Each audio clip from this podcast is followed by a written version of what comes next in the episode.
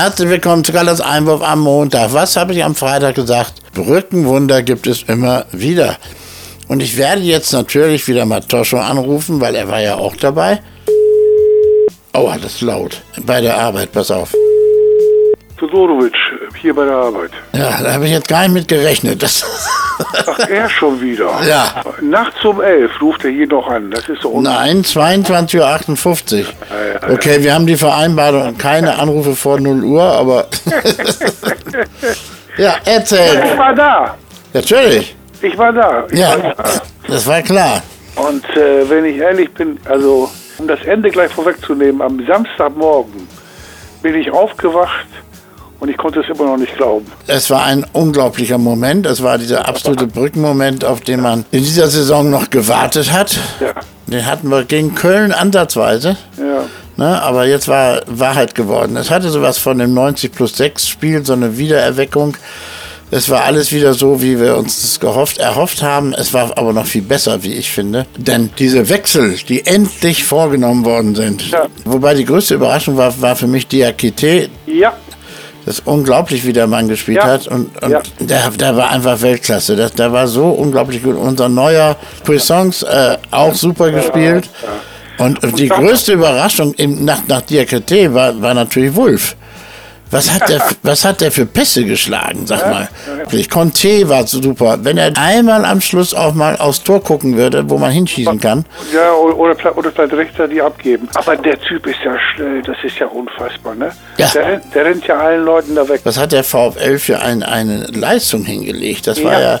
Äh, und man hatte nach dem 1 zu 0 natürlich das Gefühl, ach du dicke Scheiße, jetzt waren sie so gut, anstatt sich selber zu belohnen, kriegen sie einen rein. Und umso höher ist dann dieser Sieg auch zu bewerten. Also, dass sie diese, diese, diesen 1 zu 0 Schock einfach weggesteckt haben. Also ab, dem- ab dem 1 zu 1 war ich mir ziemlich sicher. Ja, Vor, vorher war ich sehr nervös. ab dem 1 zu 1 habe ich mir gedacht, macht doch endlich das 2 zu 1. Euch stehen doch jetzt schon drei, vier Tore zu. An beiden Toren ist übrigens Tesche auch beteiligt gewesen.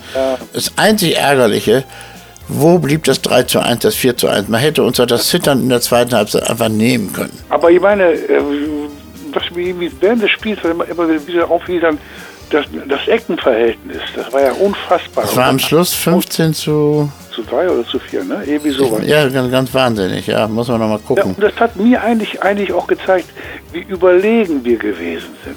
Ja, und gegen den Aufstiegsfavoriten, gegen den Aufstiegsfavoriten Nummer 1. Ja.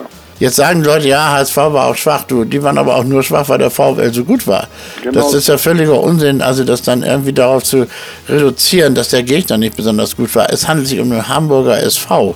Aber der neue war toll auch. Also Cuisance hat das prima gemacht, äh, als wenn er schon immer dabei gewesen wäre. Man hatte sowieso das Gefühl, dass das Team viel eingespielter wirkte, als man fürchten musste. Ja, ich habe mich eigentlich auch, das hat mich eigentlich auch sehr gewundert. Die haben ja kaum Zeit gehabt, sich irgendwie einzuspielen. Und äh, das war schon irgendwie sehr bemerkenswert. Also es, es, hat einfach, es hat einfach Spaß gemacht. Der, die Bremer Brücke ist für viele Punkte verantwortlich. Ja, ja, ja. Bislang äh, exakt Ja. für drei. ja. ja, Okay. Ja, Alter, jetzt äh, sagen wir einfach Tschüss den Leuten. alles klar. Macht's gut. Wir können ja heimlich noch weiter telefonieren. Ja, genau. So. Also, tschüss. tschüss und äh, schöne Woche. Bis Freitag melde ich mich wieder. Tschüss. Genau.